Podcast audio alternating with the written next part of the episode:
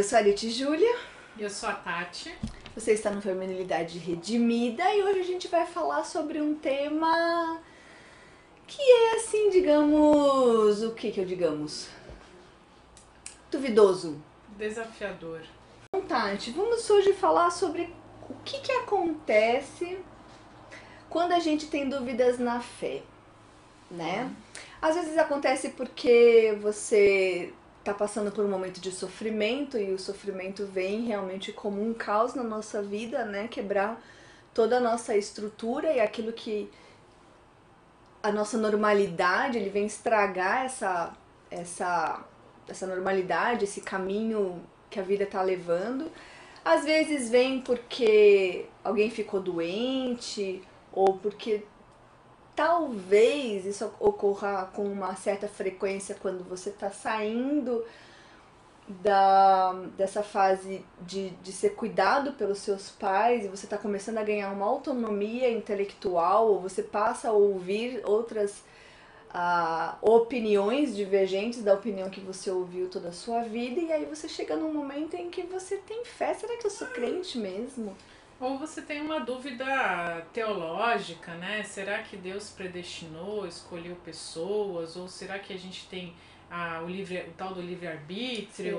Ou, ou dúvidas é, existenciais, né? Digamos assim, aquelas pessoas que gostam mais de pensar nesse tipo de coisa. Eu lembro hum. que eu era uma criança que ficava, passava tarde assim, angustiada. Pensando no sentido da vida? Pensando qual era o sentido da vida, por que, que a gente tinha nascido, tipo, com 10, 11, 12, 13, 14 anos.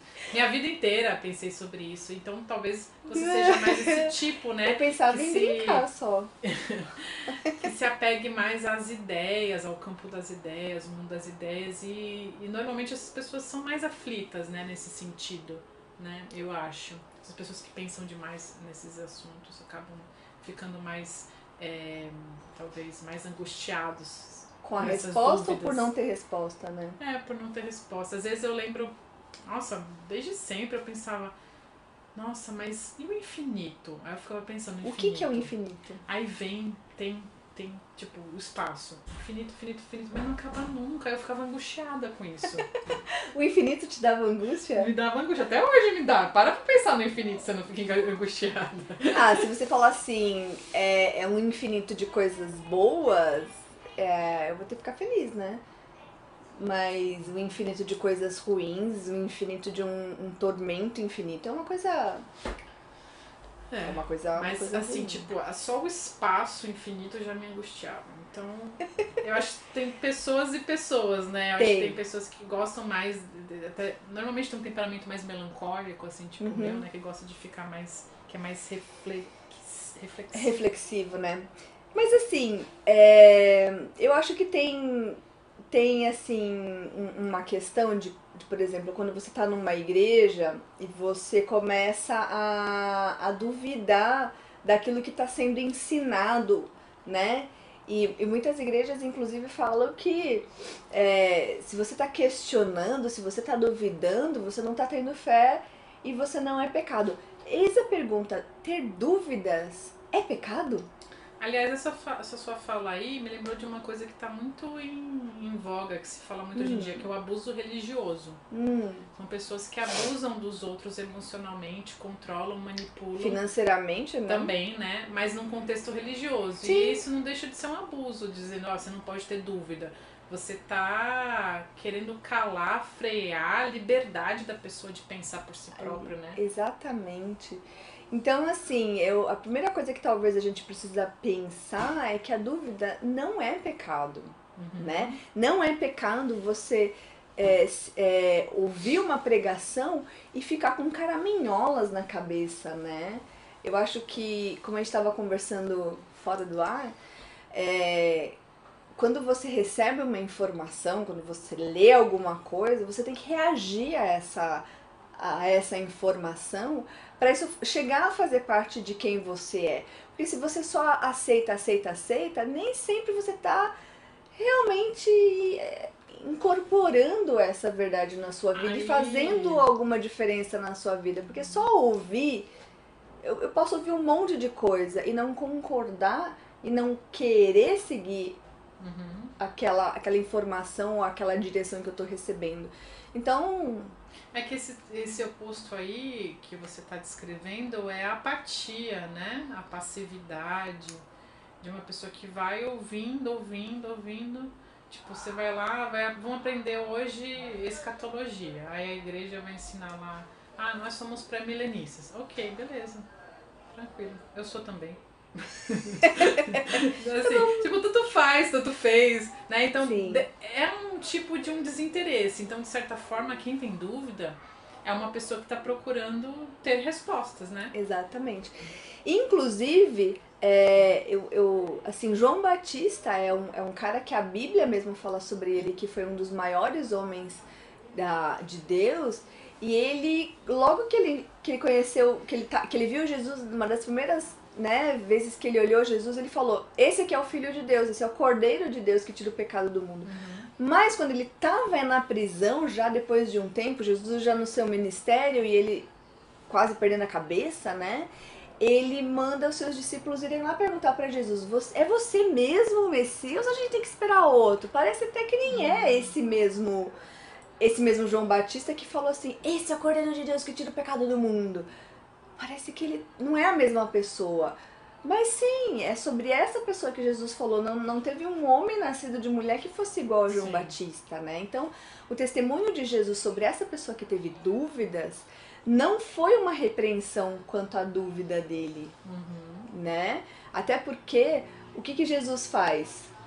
Vai lá e fala para ele Responde. que eu tô fazendo isso, isso, isso. Quer dizer, é aquele texto, né? Os cegos vêm. É, ó, fala para ele que os cegos estão vendo, que isso tá acontecendo, que aquilo tá, tá, tá, tá, tá, tá, tá, eu não lembro tudo que ele falou, mas fala isso para ele. Quando ele recebeu essa é, é, os discípulos dele voltaram. Ele diz que Jesus, é, esse texto é uma referência ao Antigo Testamento. Ele Sim. ainda responde com uma profecia sendo é, cumprida. Ó, eu sou, prof... eu sou o cumprimento dessa uhum. profecia, né? Dessas, dessas coisas aí que o Messias ia fazer. Então, quer dizer, João recebeu uma resposta de Deus que acalmou o coração dele. E aí ele pôde perder a cabeça tranquilamente. Mentira.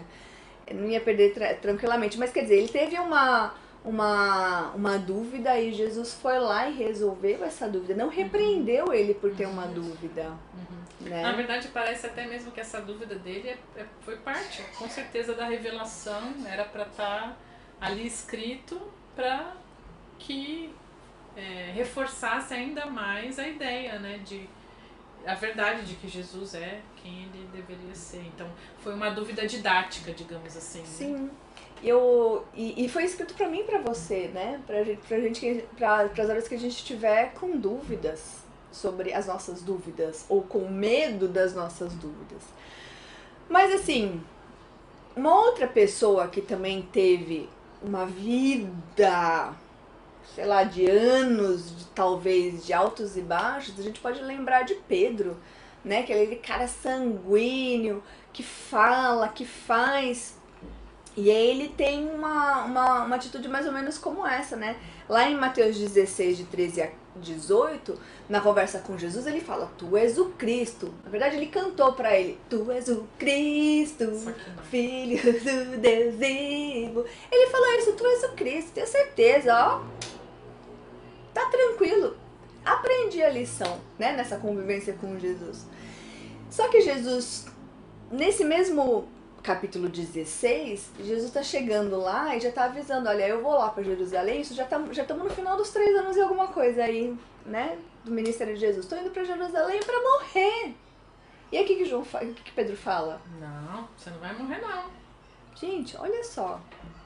Depois ele ouvir, depois ele falar que tu és o Cristo, tu és o Filho de Deus. Jesus fala, haha, você acertou, estrelinha para você, plim!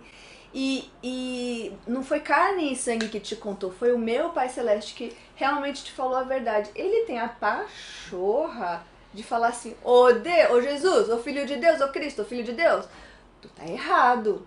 Como assim? Pode parar com essa história de morrer. para você. É, né? isso não tá na minha agenda, né?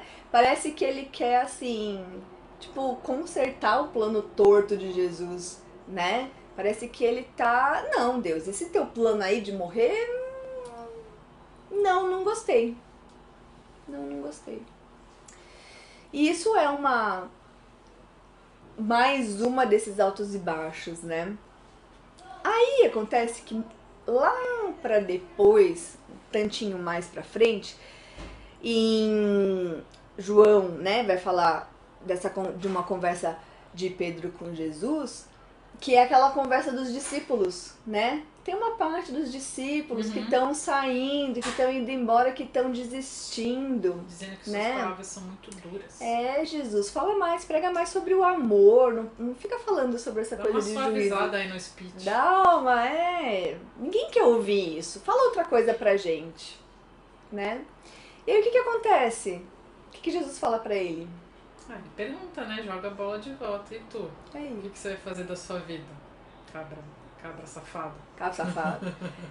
e aí a gente vê Pedro novamente falando: Jesus, pra onde eu irei? Aí ele cantou também: Pra onde irei, Senhor, se eu não cair em teus braços e des... Não conhece essa música? É. Só o Senhor tem palavras de vida eterna. Pra onde irei? Ele cantou isso pra Jesus também, ele era todo musical. Aí ele teve uma resposta legal. Pra onde irei, Senhor? Só tu tem palavras de vida eterna. E aí, logo depois que Jesus chega lá em Jerusalém, que ele realmente vai ser preso e ele vai passar por tudo aquilo, o que que Pedro faz? Ele traz Jesus. Hum, Até antes de. Até antes dele trair Jesus, tem uma cena também, né? Que na hora que Judas beija Jesus, ele vai lá e ainda corta a orelha lá do. do é de cidadão, Malco. do É. Porque, assim, essa coisa de assim, não, Jesus, essa história de morrer tá muito errada. Ele falou assim: ah, Jesus falou que vai morrer, deixa eu me preparar com uma espada, que eu vou ficar aqui. Só por se acaso eu precisar matar alguém, eu já tô com uma espada aqui, pronto, né? E de fato, quando os, os, né, os soldados chegam, ele pega a espada e tchum! E se o Malco não fosse um- uma pessoa ligeira, ele não cortava uma orelha, cortava a cabeça de Malco, né? Então, assim, ele realmente acreditava que ele poderia consertar o plano torto de Jesus. E aí fico me perguntando, Tati, será que ele tinha fé? Ou será que ele não tinha fé? Depois de três anos e qualquer coisa aí conversando com Jesus, andando com Olha, Jesus. tem muito teólogo que gasta muita pestana pensando, analisando, Hum. fazendo exegese e tal, mas quem sou eu para dar minha opinião? Mas eu, eu acho, e aí não é nenhuma opinião teológica, mas que ele ainda não tinha fé, não. Eu, eu acho que nesses momentos, é, tanto que quando ele, ele fala assim, tu és o Cristo, Jesus fala, não foi nem carne nem sangue que te revelou. Então eu acho que ali, em alguns momentos, Deus usa a boca de Pedro, Uhum. né? Então eu acho que de certa forma ele tinha essa boa intenção, ele tinha um certo entendimento, né? Que quando ele fala, só tu, Senhor, tem, a, Senhor, tem, as, tem a- a- as palavras de vida eterna. Uhum. Então ele tinha uma noção de que o que Jesus estava fazendo ali não era para aquele plano, para aquele mundo ali, mas seria para uma vida Uhum. posterior. Mas na hora que acontece todo o desdobra- de- desdobramento, né, que Jesus já havia falado, ele entra num processo de negação que parece que ele ainda não tinha, né, entendido a fé, o evangelho, mas E o que, que é a fé de fato? Então.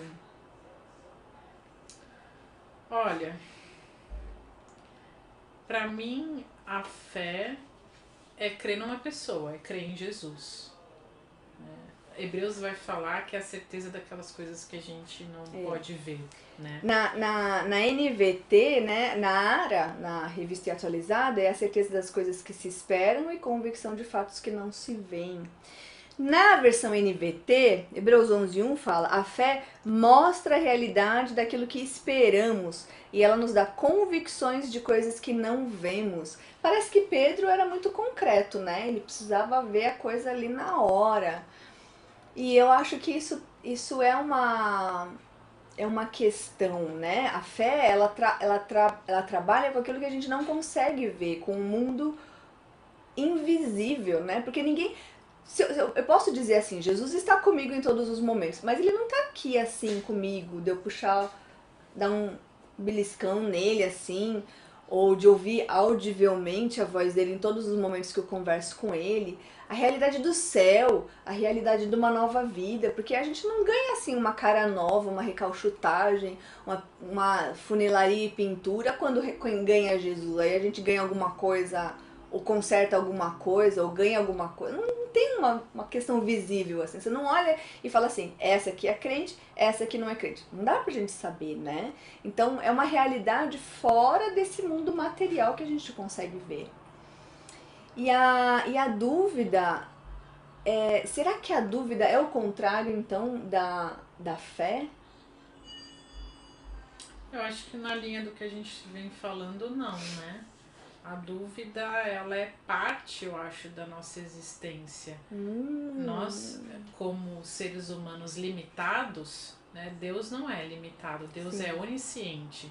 Isso quer dizer que Deus sabe de todas as coisas. Nós, nós não. Não, não. Nós não sabemos. Então, uma parte inerente do ser humano é ter dúvidas. Né? Eu acho que uma coisa que angustia o crente é quando a dúvida está associada à pessoa de Deus. Né? Uhum. tipo, será que Deus existe? Vezes, muitas vezes não só não só os problemas, mas esse tipo de dúvida é, que a gente falou, filosófica, existencial, uhum. pessoas que acabam gastando mais tempo pensando nessas coisas é, menos concretas, né? Digamos, nesse sentido. Porque às vezes quem é muito prático pode falar assim, ah não, Deus existe pronto, segue o barco, né? Uhum. É, mas eu acho que esse tipo de perfil é, talvez seja uma característica da pessoa, dela refletir mais sobre essas coisas, né? uhum. né? E eu creio que seja é parte da, da, da nossa humanidade, é parte do, do, do, da, nossa, até, da nossa limitação, né? Mas eu creio que a Deus não tem essa expectativa de que a gente tenha certeza sobre todas as coisas a respeito tempo. dele em todo o tempo, né? Claro que a, busca por ser um crente maduro é uma busca por uma estabilidade, né? Por uma, uma coisa assim, né? Não uma consistência. Uma, assim, né? uma consistência, digamos assim. Mas é, nem sempre a gente vai viver nesse período. Muitas vezes a gente vai estar assim e a gente vai precisar saber como lidar com essa situação. Né? Como lidar então com essa situação quando eu estou com dúvida, quando eu estou questionando os caminhos de Deus, ou estou até questionando se Deus existe, se Deus é quem realmente me falaram que é. O que, que a gente tem que fazer, Tati? Ah, eu acho que, em primeiro lugar, a gente, como a gente vem falando, a gente tem que ser sinceros, sermos sinceros com, conosco, uhum. né? É, dizer quais são as minhas dúvidas. No que, que eu tô com dúvida. Sim. É, Fala pra isso, quem? Essa, eu acho que primeiro com Deus e com consigo mesmo, né? Você admitir isso. Encarar a realidade, pra né? primeira pessoa que é você que tá vivendo Primeira pessoa situação. do singular. É. Eu estou com medo de. É. eu coisa. tenho dúvida em tal situação. Eu não, não estou certo que eu vou pro céu. Eu não tô certa que o céu é um lugar legal. Não... Porque às vezes eu acho que quando a gente não coloca isso em frases, em. Audíveis? Você acha que tem que falar audivelmente? Frase, é que eu ia lembrar uma palavra. Statement. Tipo, é frase. É né? frase. É, você coloca em. Em proposições. De, definições. Assim, eu acho que quando você não coloca. Você, você não coloca. Não tô falando que precisa ler em voz alta, não é isso? Mas eu acho que quando você não coloca ali, no, qual que é a minha dúvida Preto no branco. né? Lista ali, é isso daqui, essa aqui é a minha dificuldade. Senão você, de repente, você se perde num mundo de dúvida. Daqui a pouco você pode achar que nem mais crente é. Mas espera aí, minha dúvida começou lá pequenininha lá atrás. De repente eu não cuidei, eu não tratei, eu deixei varri para debaixo do tapete e daqui a pouco eu tô a ponto de perder tudo, abandonar tudo por uma coisa que começou simplesmente se eu não tinha certeza da minha salvação, eu não tinha certeza se a minha fé era forte o, é, suficiente. o suficiente, né? Então, mas isso, isso tem um ponto aí. Porque ninguém tem uma, uma fé forte o suficiente. O tempo né? todo. O, Ou talvez o, te, o tempo todo. Eu acho que talvez você tenha, assim, é, uma fé forte, especialmente quando você era do mundão, largadão, assim, você teve uma, realmente uma transformação, você, você percebeu a sua lama e você é, ganhou uma vida nova, isso é, tem um marco, uhum. né? Você lembra, eu tava lá nas, na lama e agora Jesus me resgatou. Mas quando você tem uma vida mais certinha, sempre foi na igreja, sempre uma coisinha mais assim, ajeitadinha, às vezes você não sabe dizer em que dia que você aceitou Jesus, se você realmente reagiu e aceitou essa mensagem, né? Eu acho que isso pode ser também um, uma, uma fonte de dúvida. Será que eu realmente é, é só conveniente eu estar tá aqui ou será que eu creio mesmo nisso, né? Uhum.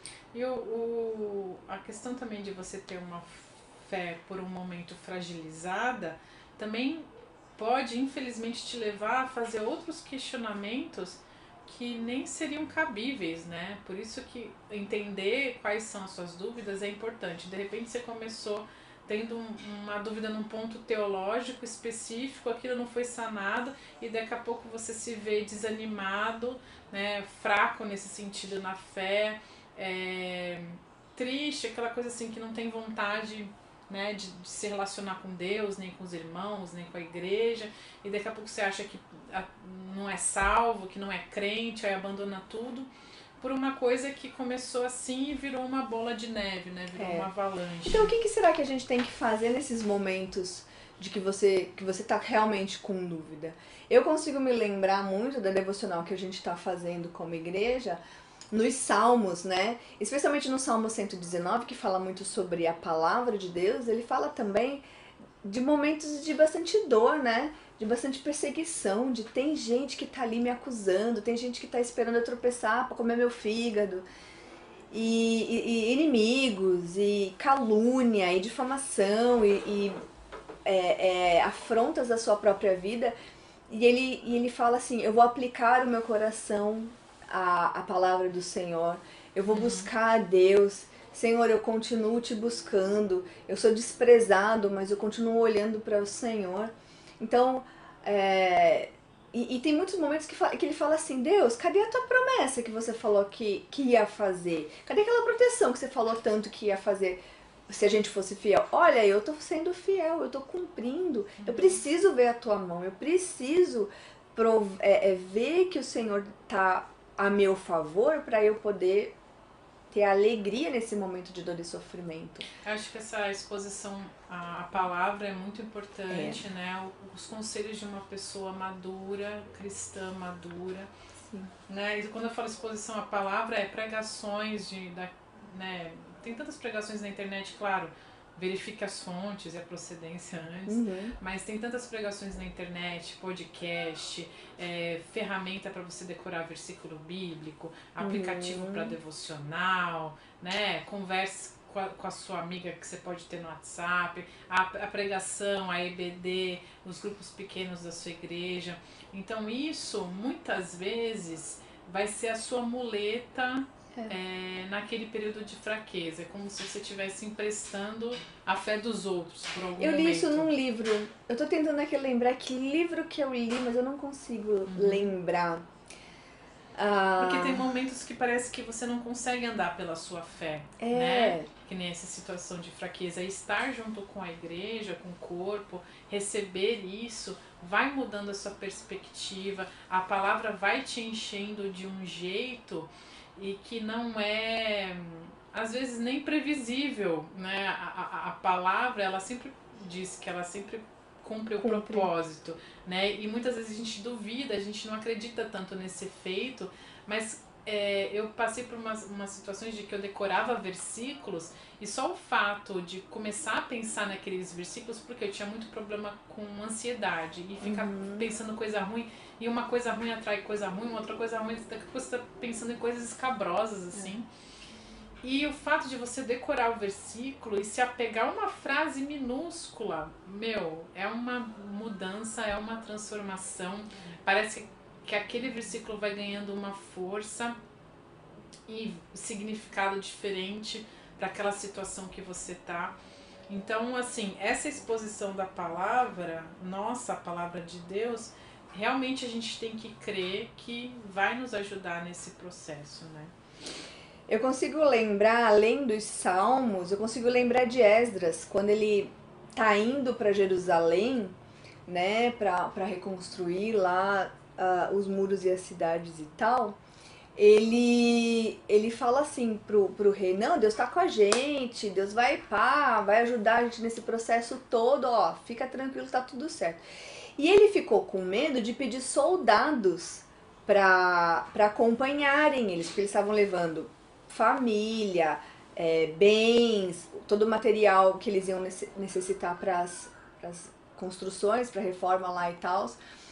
E, e, e, é, quer dizer, muita gente, muita responsabilidade debaixo de, é, ele sobre, responsável sobre muita coisa.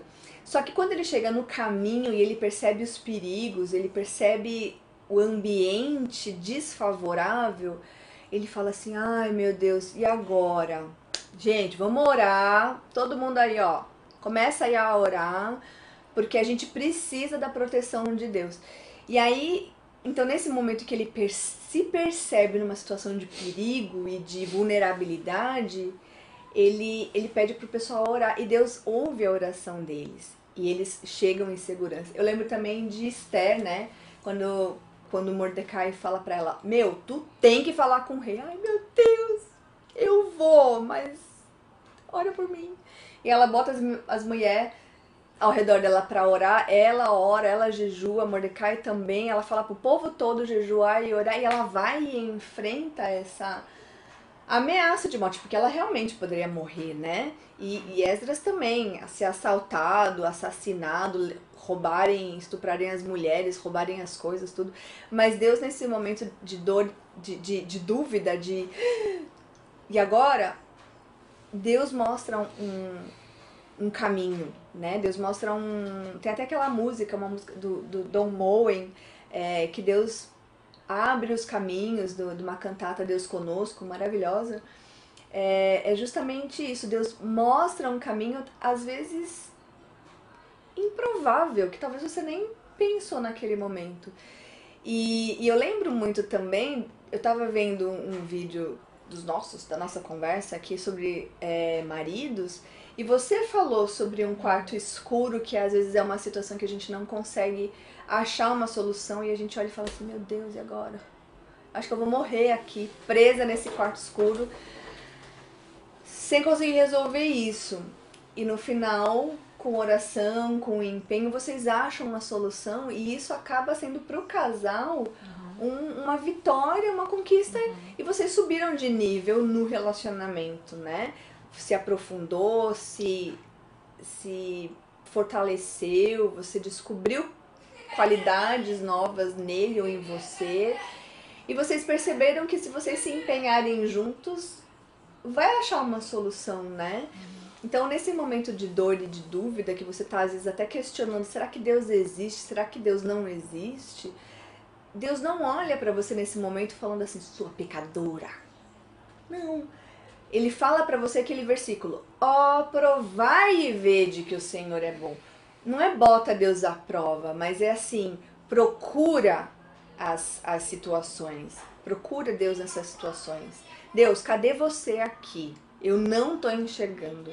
E às vezes é isso que a gente tem que falar para Deus, né? Eu sou pobre e necessitado, que nem o salmista fala. E eu preciso da tua ajuda. Eu preciso aqui, ó, enxergar nesse momento onde que o Senhor está e o que, que eu devo fazer, porque eu estou até duvidando que o Senhor existe, né? E, e eu acho que não é você falar de uma maneira desrespeitosa com Deus, mas é uhum. é você ser sincero e honesto com aqueles seus sentimentos e com a sua dúvida. Deus, eu acho que você não existe, eu acho que isso tudo outro... é um conto da carochinha, inventado por um monte de gente mirabolante. E outra questão é também, se você não está passando por essa situação, é você saber ouvir uma pessoa que está nessa extrema angústia, de dúvida, de incerteza, né? Muitas vezes a, a, pessoa fala assim: ah, não acredito mais em Deus, tô com crise. Não fale isso. Bate na madeira. Menina, não pode, não, Deus existe. Então, assim, segura um pouco a sua ansiedade, né? Ouve a pessoa, hum. entende a pessoa, tenta entender onde ela está, qual é o contexto dela, o que ela vem passando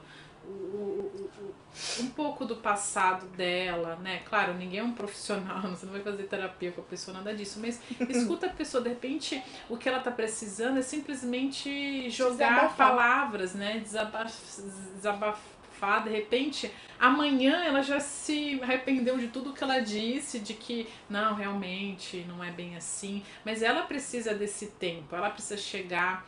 É, tem uma parte que é desse processo que é individual, que é responsabilidade da pessoa. A pessoa é.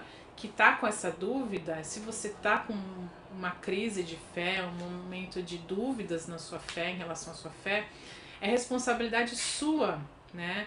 É buscar satisfazer, tirar essas dúvidas, buscar a Deus, se expor à palavra, ir para a igreja, procurar amigos, fazer uhum. leituras, né? Deus deu a liberdade para cada um viver a sua vida, a sua fé ou não, né? Tem muita uhum. gente aí que vive como se Deus não existisse, Deus dá essa liberdade também.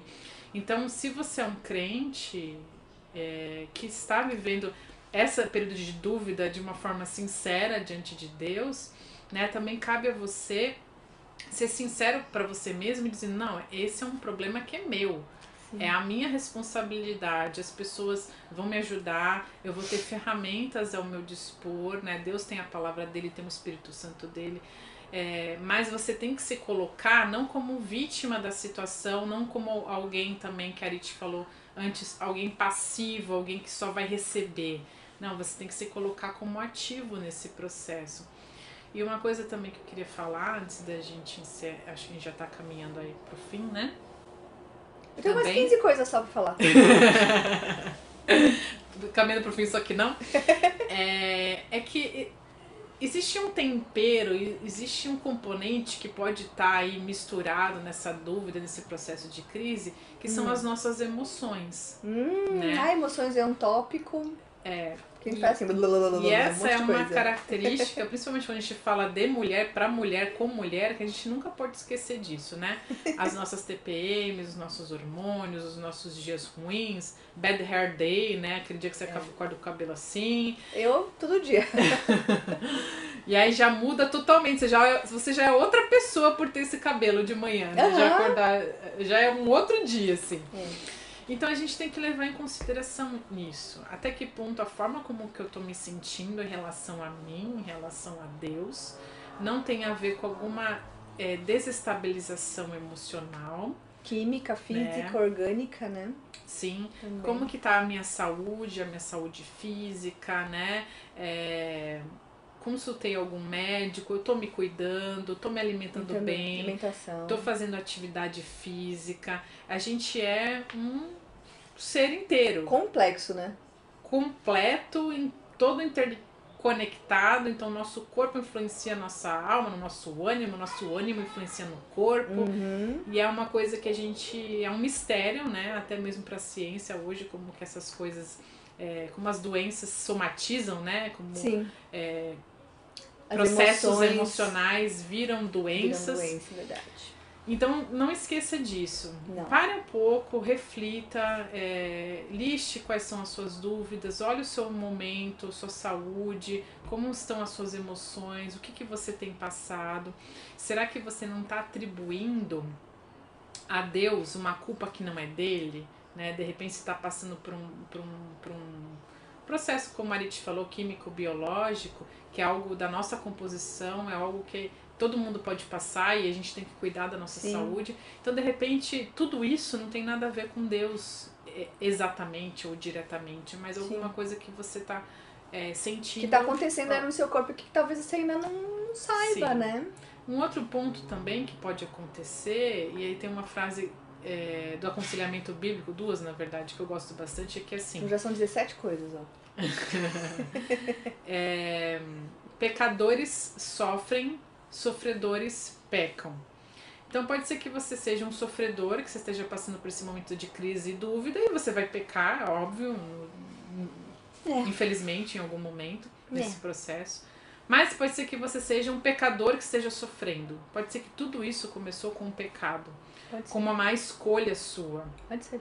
É, pode ser que agora, essa crise toda, seja a sua colheita. Ixi, pode ser também. De algo que você plantou ruim, que você plantou em desobediência a Deus. E que deu ruim. Então talvez seja um momento de também você olhar para isso com honestidade, é. se arrepender, é. mudar a sua posição, mudar o seu caminho, né? Começar a plantar outra Suportar coisa. Suportar essa colheita ruim, Sim. né? Porque a Bíblia diz que de, de Deus ninguém zomba, aquele que planta, ele colhe, né? Então, e pedir a Deus ajuda, pedir ajuda, é, graça, graça que ele tem, né? Graça, pedir graça a Deus, passar por esse, essa tempestade e escolher obedecer a Deus da, da, da, da próxima vez, né? Optar por seguir o caminho de Cristo. E a parte que é da sua consequência, aceitar, né? Sofrer, né? Se você roubou, você vai ser preso, né? Usando um exemplo é, mais drástico. Drástico, é, dramático, eu gosto dos exemplos dramáticos também. é, que, é, né? que eles são fáceis de entender, né? Então, se você roubou, você vai ser preso, né? Então, uhum. Então, assim, você tem que ser consolado, você tem que ser confortado na prisão, mas você Sim. tem que viver aquela situação, porque ela é parte do processo. Então, analise o, né, o que está acontecendo, por que que. Tente achar esse, a, chegar a essas respostas. Arit, suas 15 coisas. é brincadeira. Eu só queria falar, falar uma coisa. Que nesse momento de dúvida, né?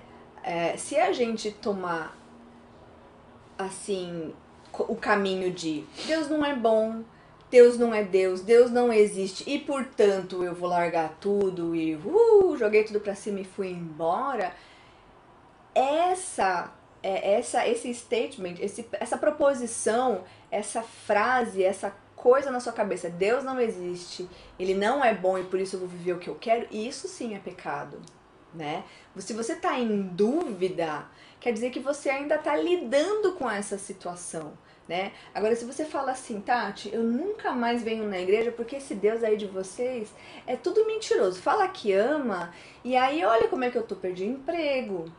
Porque você já chegou num, numa conclusão de que porque eu perdi o emprego, esse uhum. Deus não é bom, né? Isso aí é perigoso. Isso, esse, essa é, é, é essa conclusão, essa incredulidade, tipo, você ter a informação de que Deus é bom, de que Deus é Deus, de que Deus contribui, Deus, Deus usa todas as coisas, todo o evangelho, toda a mensagem. Você é pecador, você precisa de Jesus, tudo aquilo. E você olhar e falar assim, eu não acredito nisso, isso é pecado, né? Isso é uma coisa. E, e você viver em desobediência de, do, do, do é, você desconsiderar os padrões de Deus e ter uma vida totalmente diferente, isso sim é pecado. Agora, se nesse momento da dúvida você toma esse caminho aí de você analisar o que, que tem de errado, será que é alguma coisa química, tá, tá, tá, tá, tá, e, e você ser bem honesta com essas suas. É, com essas suas falhas, até mesmo se você tiver tido uma falha, é, e você leva isso para Deus como os salmistas fazem, fizeram, e, e, a gente consegue. Eu falo que fazem, porque quando a gente tá. Eu tô lendo assim, eu falo, ai, eu também, eu também tô sentindo isso que você tá sentindo. E parece que a pessoa tá ali do meu lado e que, eu tô, que ela tá realmente sentindo isso naquele momento. Mas, por exemplo, você reconhece isso, você pode ter um fechamento de vida como Pedro. Porque aquele cara que falava uma coisa, depois falava outra e que chegou no ponto de negar Jesus três vezes, é aquele cara que Nesse momento que depois que ele nega Jesus e que Jesus é crucificado, ele pensa assim: acabou. Tudo isso era uma ilusão, acabou, acabou. A gente seguiu um cara e ele morreu. Eu vou tocar minha vida sem Jesus agora. E aí ele volta pro barquinho, volta lá pro Lago de Tiberíades, volta a pescar. E aí a gente tem uma das conversas mais maravilhosas, que me dá vontade de chorar todas as vezes que eu lembro, que é de Jesus quando eles estão chegando do, da, da pescaria e, e Jesus está lá assando uns peixinhos, porque Jesus é assim, né? Quando ele está indo, ele já está voltando. E aí antes ele, ele foi pescar, Pedro foi pescar e Jesus já está lá assando o peixinho. E aí tem aquela conversa do tu me amas, né? E ele pergunta três vezes, Pedro, tu me amas? Até a hora que ele é muito sincero e fala assim, Jesus, tu viu, né? Tu sabe todas as coisas, sabe? Eu liguei três vezes. Por que você tá tocando de novo nesse assunto? Eu amo, amo. E aí. Nesse momento, Jesus fala o seguinte: Você me ama, então apacenta as minhas ovelhas. Me segue. E aí Jesus faz de novo. Ele, é tipo um, um revival. Ele volta lá pro, pro laguinho, volta lá para os pescadores e fala: segue-me para Pedro. Quer dizer, é, é lindo isso, porque a gente vê nesse momento a restauração de Pedro. Ele realmente tô aqui de novo de cá, com cara, de cara a cara com Jesus. E eu tenho que falar, é Deus, tu me amas, mas eu, eu te amo, mas tu já sabe, né, que eu sou falho. Já sabe que eu sou estragado. E aí Jesus fala, apacenta minhas ovelhas, cuida dos meus cordeirinhos, segue-me. Isso é uma renovação de renovação de chamado para Pedro. Quer dizer, Jesus não olha para toda essa vida e fala assim: você é um desqualificado, viu, Pedro? Depois de três anos que eu passei com você, e ele não conta, ele não dá aquele sermão que a gente que eu dou nos meus filhos muitas vezes. Eu mas eu não sei o que, não sei o que, não sei o que, você não vai merecer. Não, Jesus não faz isso. Né? Jesus pega aquela dúvida, pega aquela pessoa frágil, pega aquela coisa estragadinha e fala: segue-me, vamos lá, vamos tocar o barco. Isso eu espero, isso é para mim uma esperança, porque eu sou essa estragada muitas vezes, que amo com, com falhas a Deus e a todo mundo que tá à minha volta, mas Jesus ele aceita isso, né? E ele aceita a nossa dúvida, e ele lida com as nossas dúvidas e, e ele, ele pega o que nós temos para oferecer e ele transforma em papa, né? Porque depois ele virou papa. Ele é o Papa, o pai da igreja. E aí, logo depois, ele faz aquele, aquele discurso que 3 mil pessoas se convertem, né? Então, quer dizer, sempre existe uma história depois da dúvida. A dúvida, esse momento de dor e sofrimento, não é o ponto final da, da nossa história, uhum. né? Não, é, esse momento de tensão, de dúvida e de dor não precisa ser o último a palavra final sobre a nossa vida, né? Então, ah, olhe para essas dúvidas que você tem, ou talvez para sua amiga que está com dúvidas, olhe de uma maneira mais ampla. Esse não é o final da história. Existem dois caminhos possíveis, no mínimo, que você pode tomar, né? Um caminho para longe de Deus e para incredulidade, ou um caminho que leva todas as suas dúvidas aos pés da cruz para lidar com isso. E às vezes o lidar é um, é um processo, né? Processo é um tema que a gente poderia tratar, né, num dos vídeos. Porque, meu, tudo é um processo na vida, né? As coisas não são assim tão, tão fáceis, enfim. Mas é isso aí que a gente tem para hoje. Hora de dar tchau? Tchau. tchau.